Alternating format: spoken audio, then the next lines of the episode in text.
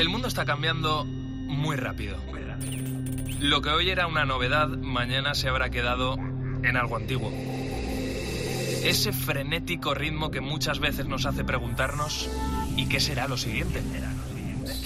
Velocidad que genera incertidumbre, a veces miedo, pero también intriga, ilusión y sobre todo emoción por conocer.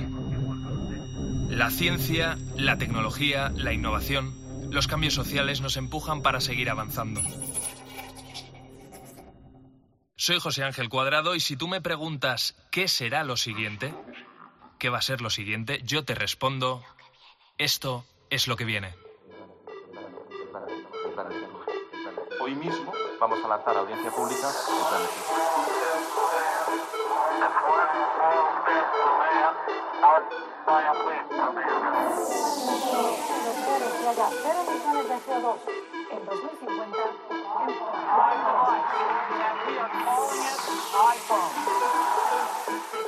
que haya cero emisiones de CO2 en 2050 El comité ha llegado a una conclusión científica clara. Es una vacuna segura y efectiva. La tercera misión de SpaceX se ha acoplado con éxito a En la COPE. José Ángel Cuadrado. Lo que viene.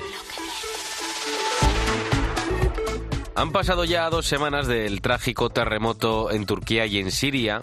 Ya la semana pasada te lo comentaba que los datos iban a quedar desactualizados porque los muertos ya eh, se acercan a los 40.000 y los heridos superan ya los 100.000. La gran mayoría de todos ellos por aplastamiento al caerse el edificio en el que se encontraban o por el que pasaban al lado. La imagen ahora mismo por las calles de Alepo o de ciudades que están al sur de Turquía están totalmente devastadas. Por aguantar, no ha aguantado ni siquiera el asfalto de las propias carreteras. Y dentro de esa imagen de destrucción hay una fotografía que me ha llamado mucho la atención. Seguro que te ha llegado al móvil a través del WhatsApp, del Facebook o, de Twitter. Me sorprendió tanto que atento pensé que era fake, pero no. Es la imagen del edificio de la Cámara de Ingenieros Civiles de la ciudad de Camarasama. Mientras todo a su alrededor son escombros, el bloque se mantiene intacto. Apenas tiene los cristales reventados, pero poco más, todo daños superficiales. La pregunta que se hace mucha gente ahora es ¿cuánto de todo lo que ha pasado se podía haber evitado? ¿Cuántas tragedias de este terremoto se podrían haber salvado? Mira, el Colegio de Arquitectos de Turquía achaca muchas de las muertes por el incumplimiento de las normas de construcción y a la amnistía que el gobierno turco concedió a muchos edificios que fueron levantados sin licencia. Esto es lo que viene, yo soy Álvaro Sáez y en el programa de hoy vamos a intentar averiguar si existe o no el edificio indestructible. ¿Existen? ¿No existen? José Adam, ¿tú qué opinas? 100% indestructible no, porque en ingeniería civil y en arquitectura trabajamos siempre con riesgos. Somos conscientes de que hay una serie de riesgos y lo que conseguimos es minimizarlos. Eh, de hecho, se pueden construir edificios que soporten sismos severos, pero no todo tipo de eventos. Hay eventos impredecibles, tanto a nivel temporal como en cuanto a magnitud, sobre los cuales no podemos actuar. Sin embargo, sí podemos actuar sobre las consecuencias de estos eventos. Podemos tener edificios que sufran daños, pero con técnicas actuales podemos evitar que ese daño se propague y colapse el edificio. Lo que viene. José Adam es ingeniero, ya lo escuchas, y profesor de la Universidad Politécnica de Valencia y lleva mucho tiempo haciéndose esa pregunta a través del proyecto Endure. Eh, ¿Podremos evitar que los edificios no se derrumben? Por ejemplo, José, cuando hay un terremoto que ronda los 8 grados, como el que ha ocurrido en Turquía y en Siria, ¿es inevitable pensar que se van a destruir edificios o no? En el caso de Turquía tenemos la particularidad de que no había un terremoto, había dos de, de alta magnitud, con lo cual llega el primer terremoto, provoca daños severos, pero cuando viene el segundo terremoto, ese edificio ya tiene daños, con lo cual su capacidad para adaptarse al nuevo evento es muy complicada. Por eso, en Valencia, en la Politécnica de Valencia, trabajamos actualmente en lo que denominamos robustez. Es decir, diseñamos el edificio frente a sismos, pero le damos una última línea de defensa. Es decir, una parte del edificio puede colapsar, pero sin afectar al resto.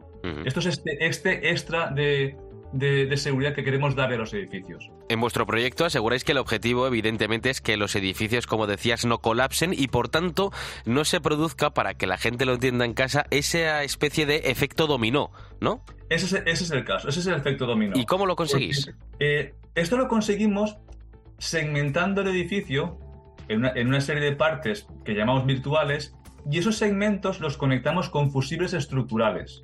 De ese modo, cuando una parte del edificio va a colapsar y de manera irremediable va a propagar al resto del edificio, la parte que va a colapsar se separa del resto, evitando colapsos mayores.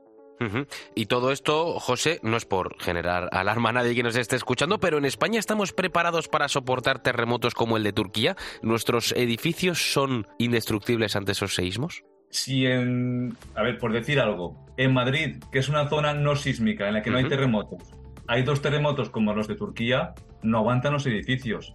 Pero afortunadamente la sismicidad que tenemos en España no tiene na- nada que ver con la de Turquía. Eh, tenemos el sureste de España, que es, una- es, es sísmico, son áreas de, de riesgo sísmico, pero eh, la intensidad y magnitud va a estar muy lejos de lo que ha ocurrido en Turquía. Por tanto, podemos decir que eh, edificios nuevos que se construyen según normas actuales van a ser seguros.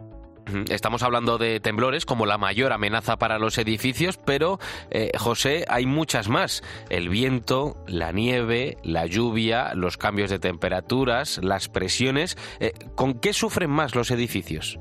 ¿Con qué sufren más? Pues sufren con todo. Sufren cuando viene un evento que no está previsto en su diseño. Es decir, solemos, podemos calcular edificios frente a sobrecargas de nieve, frente a viento, frente a terremotos, pero cuando ese evento cambia, porque cambian las reglas del juego, el edificio va a sufrir mucho. Y me refiero, por ejemplo, a cambios como el caso del cambio climático. Es decir, haces un edificio en una zona, pero por motivos de cambio climático o cambios urbanísticos, te cambian las condiciones de juego. Esa zona puede ser inundable, puede, hacer un talu- puede haber un talud inestable, un hundimiento del terreno. Es decir, sufrimos o sufren los edificios cuando viene algo no previsto en el cálculo. Y para ello habrá que adecuar los edificios en el futuro. ¿Significa eso que van a tener que cambiar su estructura, sus materiales o, por ejemplo, su imagen exterior? Cuando nosotros pasemos por la calle, ¿veremos los edificios distintos en el futuro para que sean más seguros? Las técnicas actuales de diseño y construcción de edificios eh, ya son seguras per se. Eh, tra-. Estamos trabajando habitualmente con entramados, vigas pilares, eh, losas.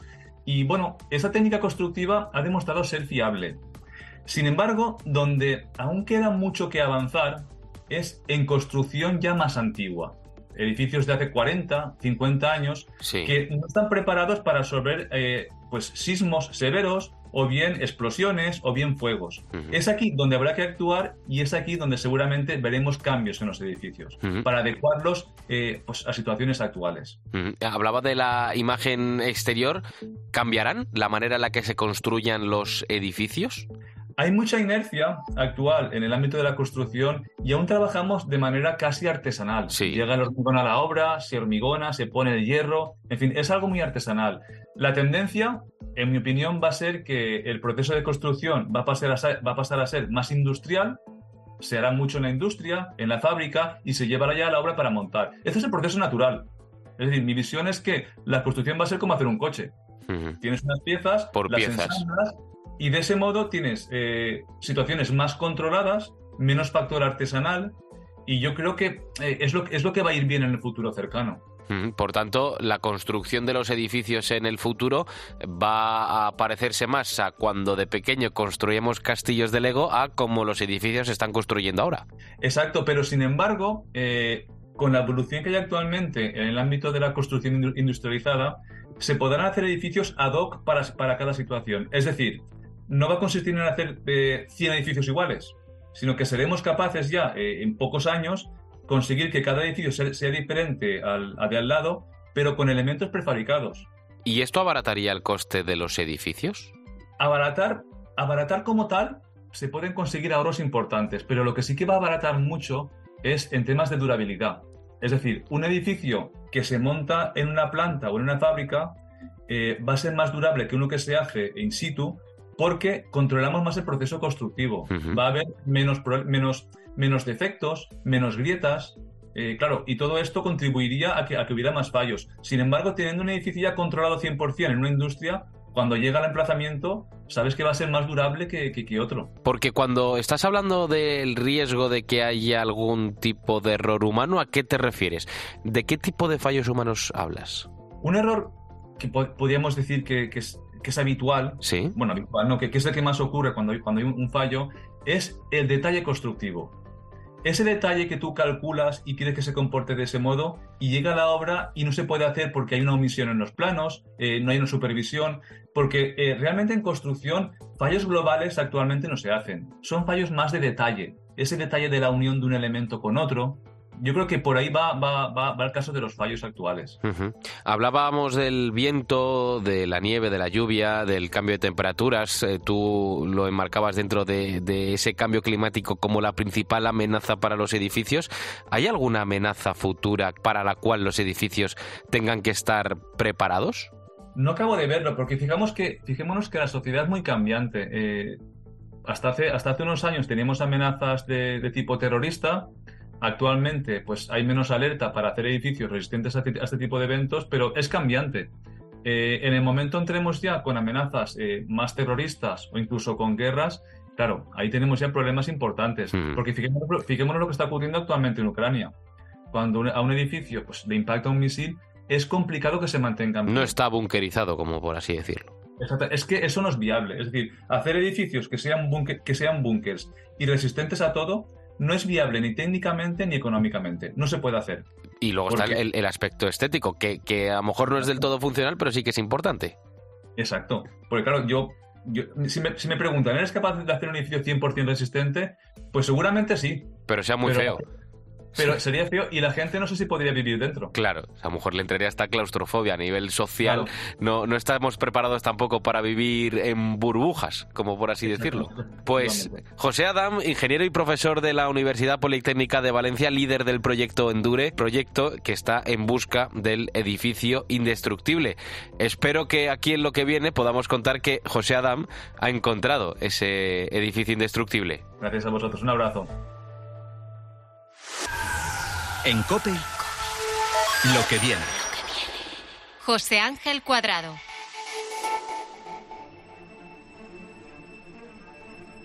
La historia de Peter Parker, desde luego, es trágica. Con solo seis años, tiene que afrontar la muerte de sus dos padres en un accidente de avión. En ese momento se tiene que trasladar al distrito neoyorquino de Queens para empezar a vivir con sus tíos, con Ben y con May. Pero el drama no acaba ahí. Poco antes de terminar el colegio, con apenas 16 años, Peter no puede evitar la muerte de su tío Ben a manos de un atracador. Pero realmente la vida de Peter Parker empezó a cambiar unos meses antes, durante una visita con el colegio a un centro de exposiciones científicas. Una araña, que había sido expuesta a los experimentos radiactivos, le mordió. Y desde ese momento, poco a poco, Peter empezó a adquirir ciertos poderes sobrehumanos. Una gran velocidad, una gran fuerza, una gran agilidad. Y no se sabe muy bien cómo, pero eh, al final consigue ingeniárselas para lanzar a través de sus muñecas telas de araña. Unas telas de araña que, atentos, eran tan flexibles y resistentes que le permitían surcar las calles de Nueva York como si fuera Tarzán, le permitía inmovilizar a los delincuentes con solo un pegote de esa tela e incluso, atentos, Peter era capaz de parar trenes en marcha. Su historia ya te la sabes, o por lo menos te es familiar. Te hablo de Spider-Man, el hombre araña, un superhéroe de la factoría cinematográfica Marvel y que nació allá por los años 60. Han pasado ya otros 60 años desde que naciera Spider-Man, de ese momento del nacimiento de este superhéroe, pero bueno, esto es lo que viene y parece que ya estamos más cerca de descubrir el secreto que tenía este superhéroe, que tenía Spider-Man. El interés por los usos y propiedades de la tela de araña no es nada nuevo, es uno de los materiales más resistentes de la naturaleza, aguanta atento hasta cinco veces más tensión que el, que el acero y además es flexible. Atento porque las de algunas especies, como las de las viudas negras, son tan elásticas que sus hilos se han llegado a comparar con los de las cuerdas de guitarra. Pero esa versatilidad trasciende el campo de la lucha contra el mal, por ejemplo en la medicina. Hace dos mil años, Plinio el Viejo, en su libro Historia Natural, describía las propiedades antihemorrágicas de esta fibra natural. Bastaba con ponérsela por encima, por ejemplo, de una herida y lograba frenar sangrados que no eran demasiado graves. Cuentan también que en la Guerra de los Cien Años, los soldados llevaban cajitas repletas de telarañas para taponar las heridas de los caídos en las contiendas. ¿Por qué la tela de araña es uno de los materiales más revolucionarios en el campo de la biomedicina? Pues para eso nos tenemos que ir hasta el Centro de Tecnología Biomédica de la Universidad Politécnica de Madrid. María Bandera, compañera que se atreve a tocar todo lo que viene. Muy buenas. Muy buenas, Oye, la, investigación se basa en la tela de araña, pero también entra en juego eh, los gusanos de seda. ¿Cómo es esto posible? ¿Qué es esto de los gusanos? Bueno, pues mira, lo que han hecho estos investigadores es sintetizar la tela de araña. Como decías, es uno de los materiales eh, más prometedores, ¿no? Eh, es muy, muy resistente, también muy flexible, pero tiene poca proyección de futuro porque no se puede producir a gran escala. ¿Qué queremos decir con esto? Pues porque las arañas no se pueden criar en granjas, Ujú. porque entre otras cosas son caníbales y se comen entre ellas. Así que estos investigadores han imitado la tela de araña usando un material similar a la seda de los gusanos de seda. Entonces hablamos de seda de araña, ¿no? Eso es, eh, los gusanos, a diferencia de las arañas, sí que han podido domesticar y criar eh, de forma masiva. Lo que han conseguido estos científicos, por explicarlo de una forma sencilla, es una simbiosis entre ambas fibras para conseguir un material resistente y muy flexible que se ha llegado a considerar un prodigio de la ingeniería estructural con aplicaciones que en un futuro lejano pueden llegar a revertir daños en la médula espinal o también un ictus, por pues, ejemplo. Pues eso va a ser lo que viene. Eh, al frente de este desafío está metido José Pérez Rigueiro, profesor del Centro de Tecnología Biomédica y del Departamento de Ciencia de los Materiales de la Universidad Politécnica de Madrid. José, muy buenas. Hola, muy buenas, ¿cómo estamos? Oye, lo primero, eh, la primera pregunta me la dejaba votando prácticamente María. ¿Qué aplicaciones prometedoras puede tener este tejido? ¿Para qué lo vamos a usar? Eh, cuando hablamos de, de seda de araña, eh, inicialmente estamos hablando de un material con una resistencia eh, mecánica muy elevada. Es igual con, con lo que has mencionado en la introducción, pues Spiderman efectivamente lo, lo puede utilizar para detener trenes en marcha porque tiene una capacidad enorme de absorber energía antes de romperse. Y de hecho esta es una de sus características fundamentales, que es el material que más energía puede absorber antes de romperse. El problema es que, eh, claro, la, posibilidad de utilizarlo en, en atención al precio, pues limita mucho estas, estas posibilidades. Con lo cual, ahora mismo estamos, todas las aplicaciones están centradas fundamentalmente en el uso eh, biomédico, donde junto a estas características excepcionales desde el punto de vista mecánico, se une otra que se ha descubierto o que también se mencionaba o que históricamente se ha, se ha, se ha ido siguiendo, pero que, digamos, se ha, se ha manifestado más recientemente, que es una enorme biocompatibilidad. La seda, tanto de las arañas como de los gusanos, es uno de los materiales más biocompatibles que hay y en este sentido las, las posibles aplicaciones dentro de, bio- de biomedicina están justamente en esta conexión de tener un, un material con una enorme resistencia mecánica y además que sea muy biocompatible porque actualmente no disponemos de ninguna de ninguna de ningún material que cumpla estas dos condiciones. Esta seda, José, podríamos decir que se inspira en la tela de araña y que se usa para ello seda de gusano. ¿Cómo se consigue? ¿Cómo eh, se produce esa simbiosis entre ambos eh, tejidos? Sí, como, como también habéis mencionado previamente, el problema de utilizar la seda de araña es que es muy difícil conseguirla en cantidades suficientes como para que realmente Claro. sea útil para cualquier aplicación.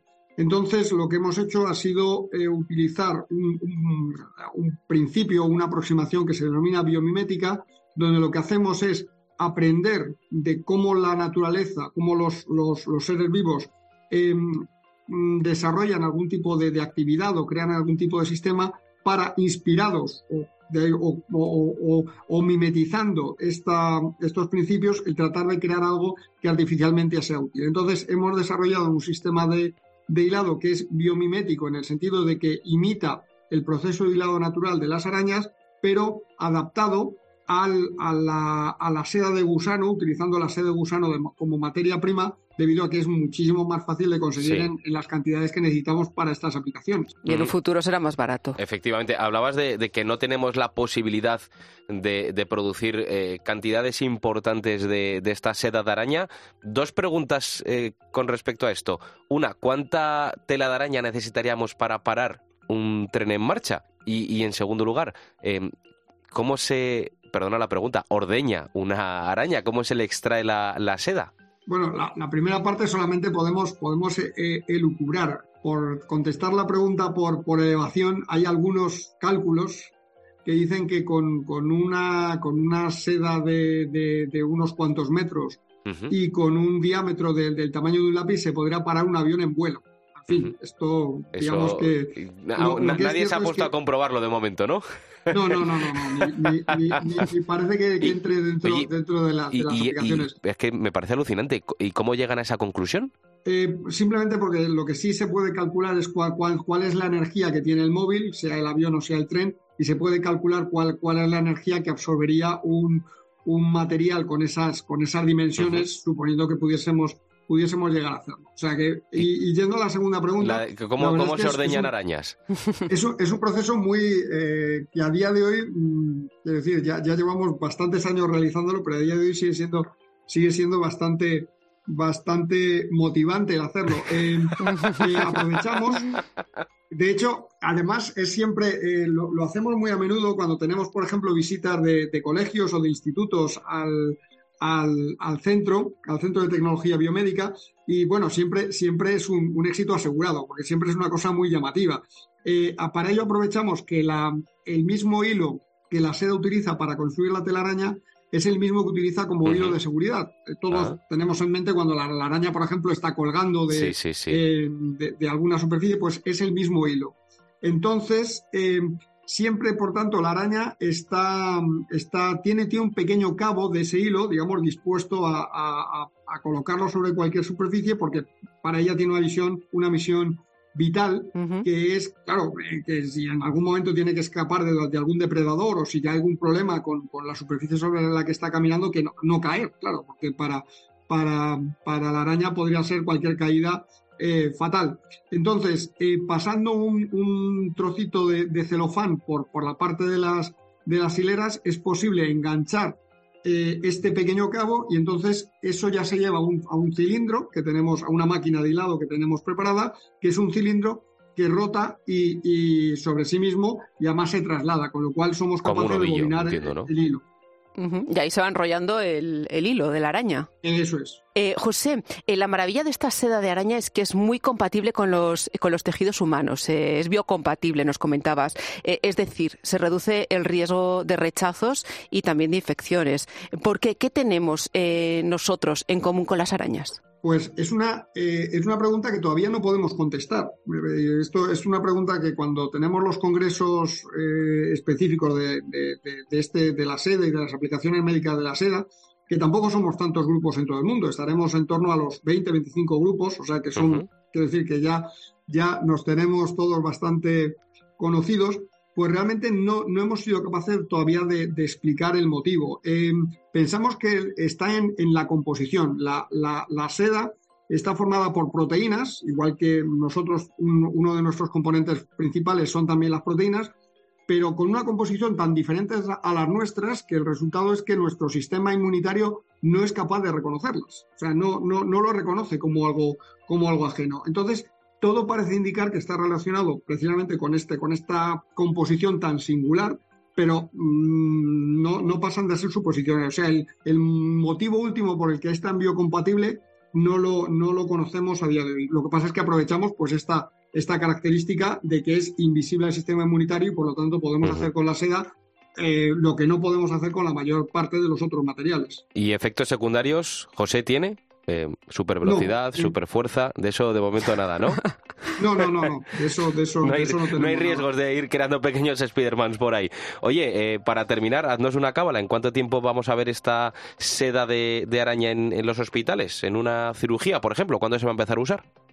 Bueno, eso dependerá de las, de las aplicaciones. Habéis mencionado antes algunas de las aplicaciones. Eh, quizá la que, la que puede estar más cerca de la, de la práctica clínica es su uso como sustitutivos de, de tendones y ligamentos. Si nos vamos a, eh, digamos, si, si dejamos volar la imaginación, una de las mm, actividades más intensas que tenemos ahora mismo en, en el laboratorio es para la reconexión de, de conexiones nerviosas, eh, lesiones que, que aparcarían desde los nervios periféricos y ya si nos vamos a, si, si ya dejamos eh, volar la imaginación del todo, incluso a lesiones medulares. Cuando se produce una lesión de- a este nivel de los nervios, Sí. las células nerviosas siguen siendo, siguen estando vivas, y tienen tendencia a volver a tratar de reconectar. Lo que le falta es la señalización, el, camino por el que tienen que volver a crear Esos eslabones que se pueden ir uniendo a base de, tela de araña, ¿no? Y ojalá podamos conseguir que personas vuelvan a andar, ¿no? Por ejemplo, gracias a la, a la tela de araña. Ese sería, evidentemente, ese sería el, el logro más, más importante, yo creo, que podemos hacer con,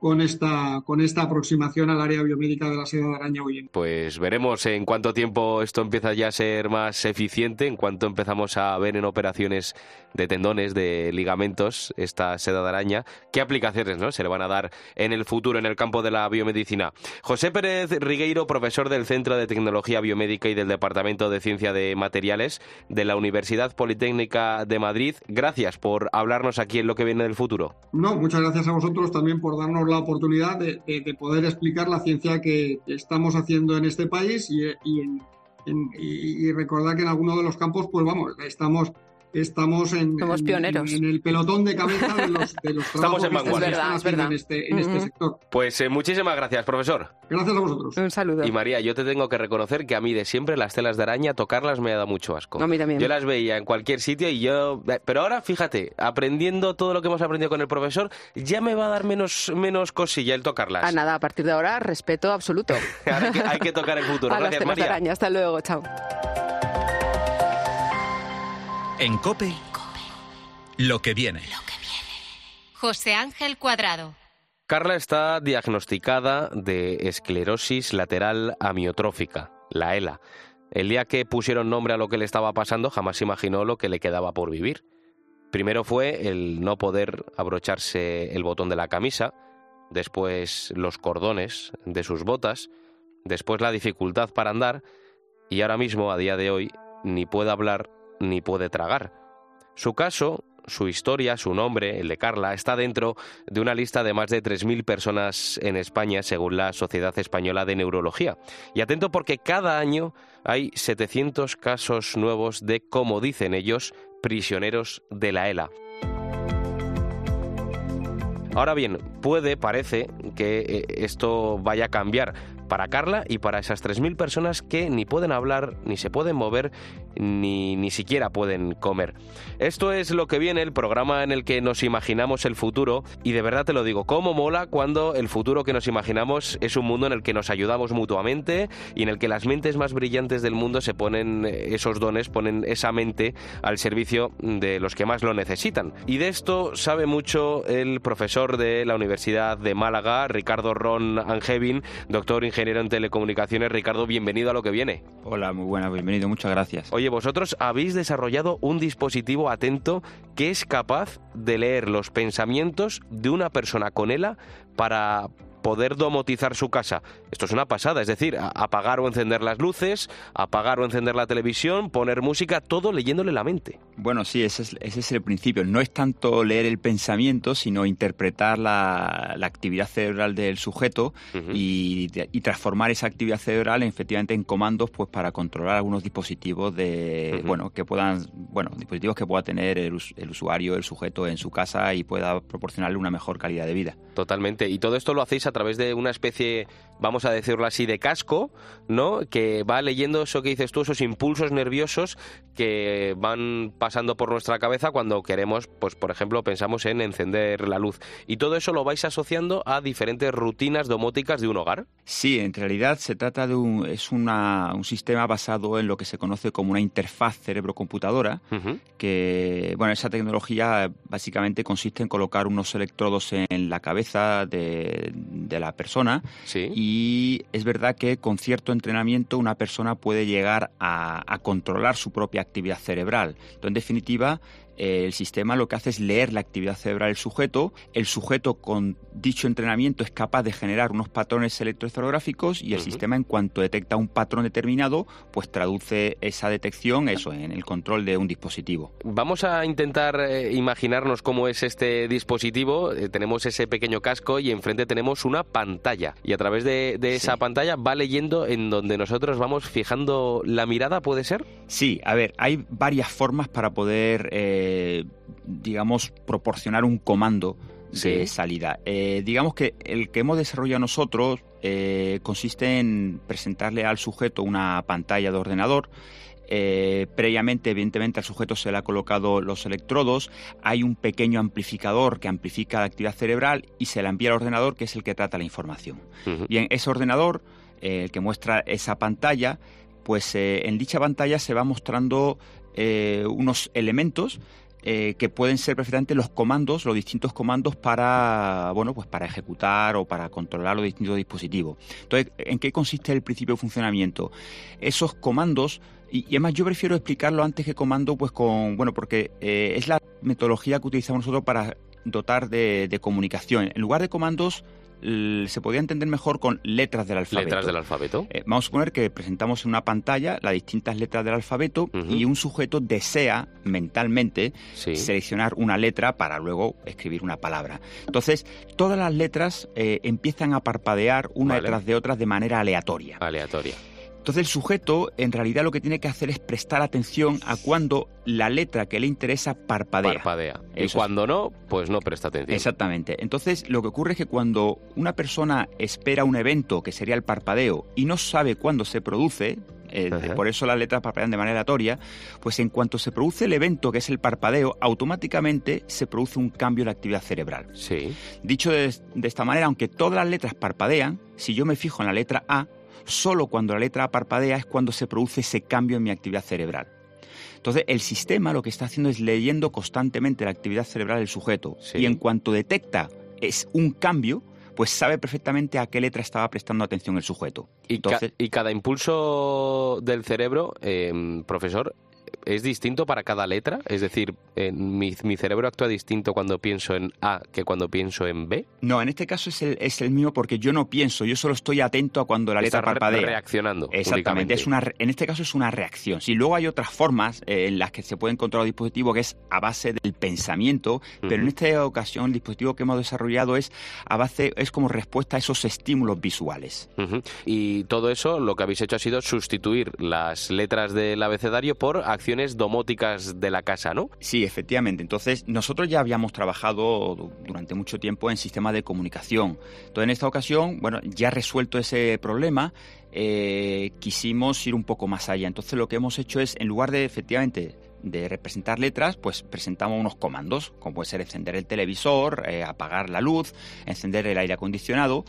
Y al final el principio, es, el principio es el mismo. El sujeto se fija en un comando, no tiene por qué fijarse, fijar, prestar, focalizar ese comando, solo tiene que prestar atención a cuando ese comando parpadea. Y en cuanto parpadee, pues el sistema lo detecta y traduce ese comando en una, en una acción sobre el dispositivo. ¿Vale la misma configuración para todas las personas? Es decir, ¿el impulso cerebral de todos es el mismo? ¿O cada vez que tengamos que establecer este dispositivo para una persona con él habría que reconfigurarlo todo? Bueno, eso es muy buena pregunta. En realidad, el... es básicamente si todos pensamos igual. Sí, en realidad la respuesta, la respuesta a, ese evento, ese estímulo, eh, la teoría dice que es una, es una respuesta que se produce en un intervalo de tiempo, con una determinada amplitud, pero es verdad que luego cada uno eh, tiene una respuesta distinta. Entonces, para manejar este sistema, previamente hace falta una calibración que suele durar 5 o 6 minutos, no mucho más. En cuanto se calibra el sistema, el sistema ya sabe perfectamente cómo reacciona el sujeto ante la presencia de esos eventos, de esos estímulos, y ya estaría preparado el sujeto pues, para poder seleccionar. Eh, eh, bueno, alguna palabra, algún comando en concreto.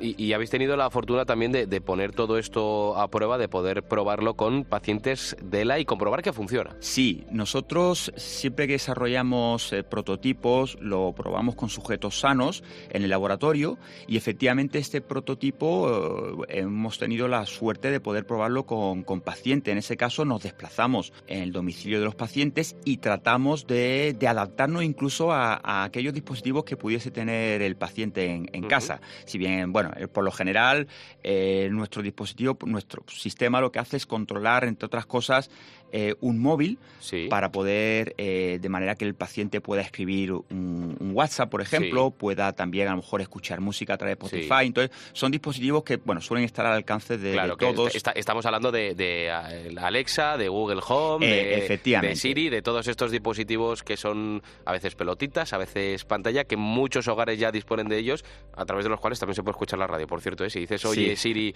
pon la COPE, te la pone, o Alexa, pon la COPE, te la pone. Sí, sí, sí, porque además, como bien has comentado, el principio de funcionamiento es relativamente fácil. Nosotros, una vez que el sujeto selecciona un comando, entonces hacemos uso de, asistentes de voz. Es decir, el comando al final, eh, hay una voz sintetizada que traduce ese comando, por ejemplo, encender el televisor. Sí. Y, eh, bueno, pues si el televisor es un televisor inteligente, pues en cuanto oye ese comando se enciende. Eh, lo mismo ocurre con, bueno, pues todas las aplicaciones del móvil. En este caso nosotros hemos puesto WhatsApp y Spotify, pero cualquier otra aplicación podría perfectamente ejecutarse sin más que poner el comando en la aplicación. Pues eh, vosotros habéis aplicado toda esta tecnología que, eh, hay que decirlo, ya existía de la interfaz cerebro-computador. Habéis, le habéis dado una vida útil para ayudar a estas personas con ELA. Eh, profesor Ricardo Ron, doctor ingeniero de telecomunicaciones, ¿para qué te imaginas que nos puede seguir ayudando esta tecnología de interfaz cerebro-computador? Bueno, nosotros es verdad que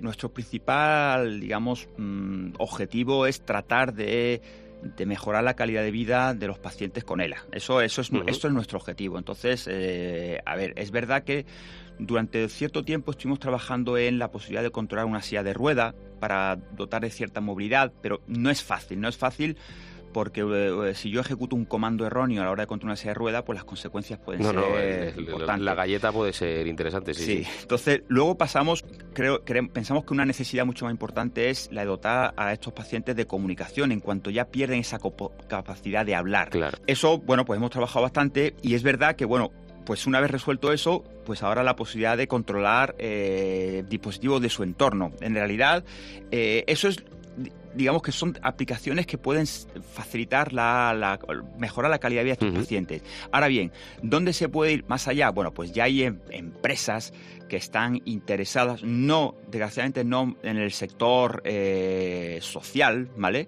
Sino más bien en el sector, bueno, pues el, en, el, sector del videojuego, pues para controlar eh, los videojuegos a través de la mente. Ya empieza a haber cierto interés también, a lo mejor, eh, bueno, pues el, el, control de algunos dispositivos, algunos comandos del, del coche, pero bien, eso ya es un futuro más a largo plazo. Sí. ¿Vale?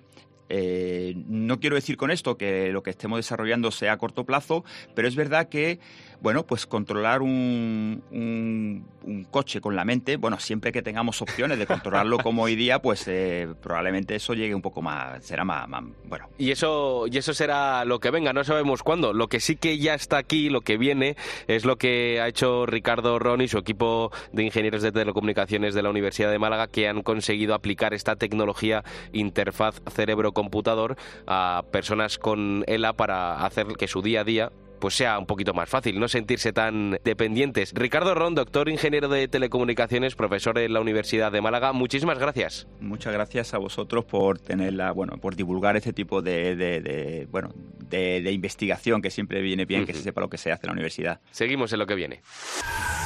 En COPE, lo que viene. José Ángel Cuadrado. Seguimos en lo que viene, el programa de COPE en el que hablamos de futuro, de tendencias, de ciencia, de tecnología, de lo que va a venir. Básicamente, nosotros aquí nos imaginamos cómo será nuestra vida en los próximos años, eh, qué se puede hacer para mejorarla. Que yo creo que esa es la misma pregunta que se la hizo hace ya muchos años el inventor, por ejemplo, de la fregona o del submarino o del teleférico, todos ellos atento que tienen algo en común y es que salieron de nuestras fronteras. Porque sí, España es un país de inventores, en España hay mucha gente que se hace esa pregunta de cómo va a ser nuestra vida en el futuro, cómo vamos a solucionar los problemas que tenemos ahora.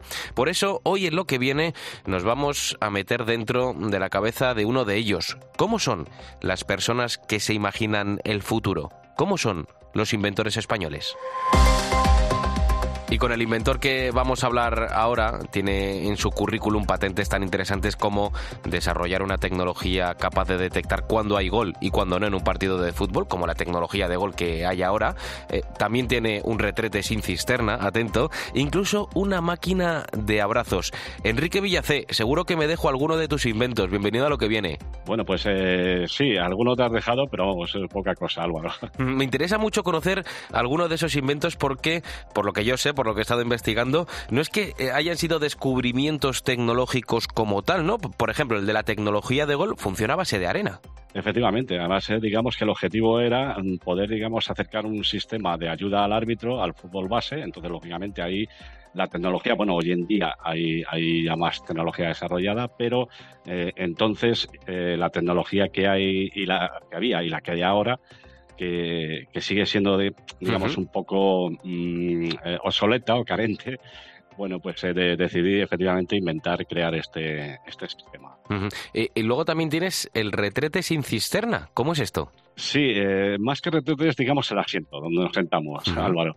Es, es, un asiento, bueno, pues que tiene una serie de circuitos con unas boquillas apuntando lógicamente al exterior, conectados a una toma de, de, agua de la pared con una determinada presión que, bueno, mediante el almacenamiento de un interruptor lo que te hace es por esas boquillas que están colocadas de forma estratégica, eh, digamos que enchufa el agua hacia el interior del, inodoro en todas las zonas y, la verdad es que mm, se gasta mucho menos agua y es hasta mucho más higiénico. Y luego tienes la máquina de abrazos. Sí, esta, digamos, además es, eh, vamos a decirlo, el ojito de hecho, sí. porque es un proyecto oh, muy bonito, además, eh, muy necesitado, aunque no lo parezca de hoy en día, tras el tema de, la pandemia. bueno, pues la sociedad, digamos, está cada vez está más encaminada a estar necesitada de, vamos a decir, cariño, de, abrazos, ¿no? Sí. Y, bueno, es un proyecto muy bonito porque está enfocado, digamos, al, sector de las personas, sobre todo con autismo. Qué bueno. Oye, eh, ¿qué es lo que hay que hacer para ser inventor? Recuerdo, estamos hablando con Enrique Villacep, es inventor español. Enrique, cuéntame, ¿qué es lo que hay que hacer para ser inventor? Evidentemente yo creo que hay que inventar algo, ¿no? Pero ¿puedes ser inventor sin haberlo hecho aún? Eh, sí, sí. De hecho, eh, nosotros en la sesión lógicamente decimos que la persona, digamos, se convierte en inventor en un momento que desarrolle una idea. Eh, yo creo que a todos, a la mayoría de todos nosotros, eh, en algún momento se nos ha, vamos a decir, encendido la bombilla, ¿no? Se nos ha ocurrido algo, hemos visto una situación y de repente, uff, se te ha oído, oye, pues mira, eh, si, si esto lo cambiamos así, lo mejoramos o ponemos esto otro, pues y siempre se han quedado ahí. son como ideas que han surgido, ¿no? soluciones, pero siempre se han quedado ahí. Entonces el inventor digamos que adquiere ya, digamos, la denominación de, inventor cuando ya se dedica a desarrollarlo. ¿Qué se le pasa por la cabeza continuamente a un inventor? ¿Qué es en lo que está pensando habitualmente? Bueno, pues eh, yo creo que, se le pasa de todo. de todas maneras, eh, la asociación, por ejemplo, pues eh, yo me incluyo también, que somos personas vamos a decir, entre comillas, normales, ¿no? Somos personas de, a pie, que tenemos nuestras profesiones, tenemos nuestras aficiones y demás. Y eh, lo que sí que es cierto es que, bueno, el inventor es un poco más inquieto, ¿no? Más inquieto en el sentido de decir, eh, bueno, mm, he visto esto o he dado con esto, mm, lo tengo que probar sí o sí para, para, para ver si, si funciona realmente, ¿no? Entonces, eh, el inventor, esa inquietud la lleva siempre, la lleva siempre consigo. Eh, digamos que está buscando como soluciones eh, a, todas las cosas. ¿Tú crees que España es un buen país para inventar? Lo digo porque eh, los datos cada vez parece que son más preocupantes de la cantidad de talento que se marcha de nuestras fronteras, esa fuga de cerebros que se dice. Es una pregunta muy, muy buena, Además, España es un país con un talento y un ingenio muy, muy bueno. De hecho, eh, nosotros con la asociación hemos podido asistir a ferias eh, fuera de España y, siempre hemos visto, pues por ejemplo, cuando se entregan los, los premios, eh, primero, segundo, tercero, siempre hay algún inventor español entre ellos. Pero mm, a su vez también lo digo muy a mi pesar, España no es país para inventar. Sí es país para inventar, ¿vale? Pero digamos que hay, hay dos, dos, dos agentes, vamos a hacerlo así, que, que son los que realmente tienen que, dar ese empujón al inventor español. Uno, lógicamente, es la sociedad, ¿vale? Y, otra es el sector, digamos, industrial, el sector empresarial.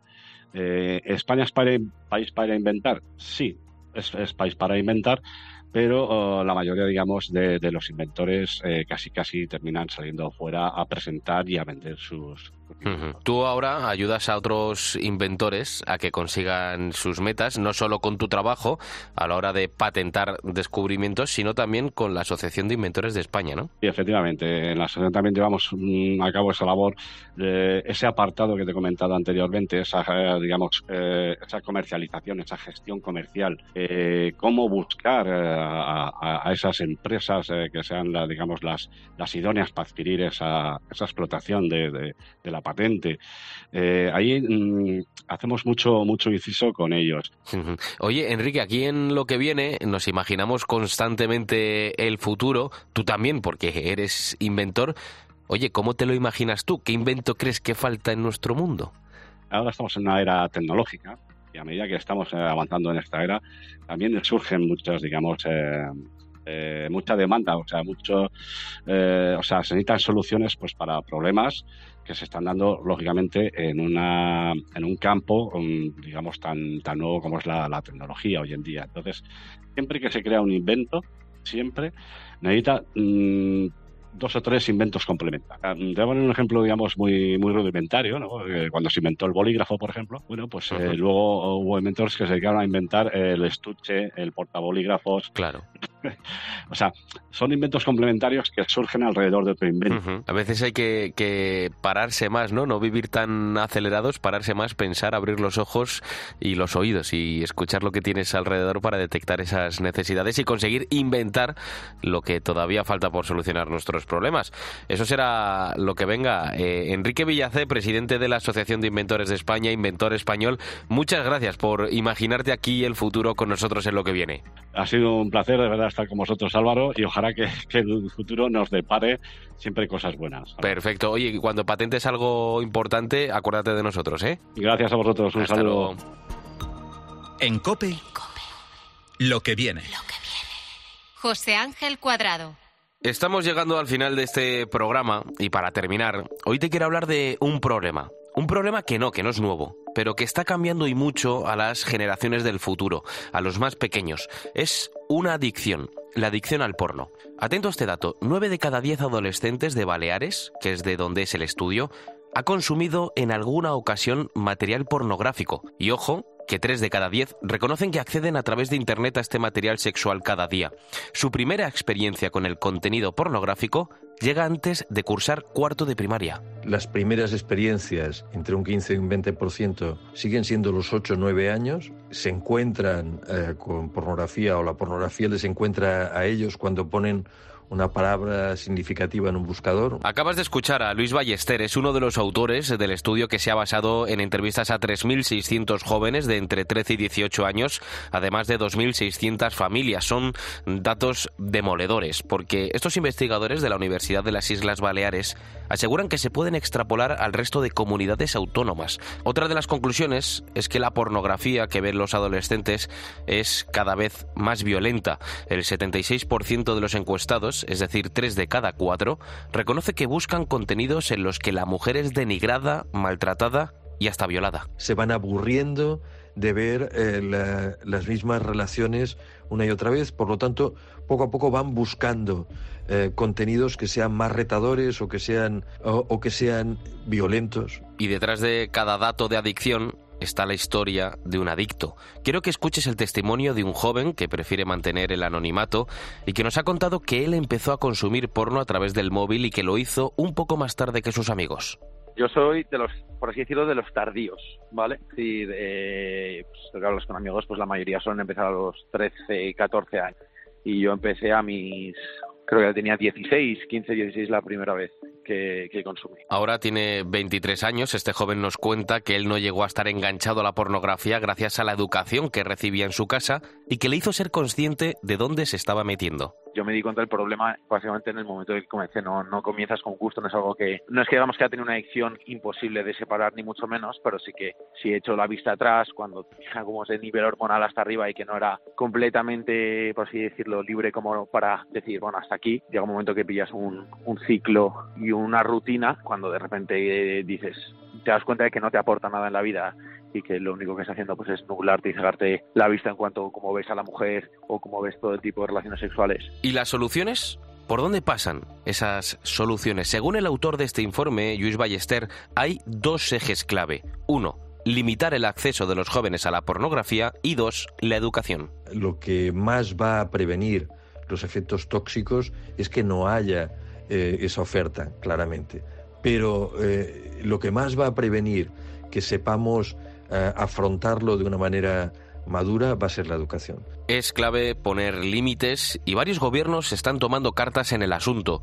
El último ha sido Francia, será el primer país del mundo que impone el control parental de fábrica en todos los aparatos comercializados en su territorio, una especie de PIN parental que los jóvenes no podrán trucar y lo va a hacer a partir del mes de septiembre. También en Alemania hay más control que en España y es obligatorio realizar un reconocimiento facial de la persona que quiere acceder a imágenes pornográficas para poder detectar así la presencia de menores. Y en Estados Unidos son varios los estados en los que se piden los datos personales de los que acceden al porno.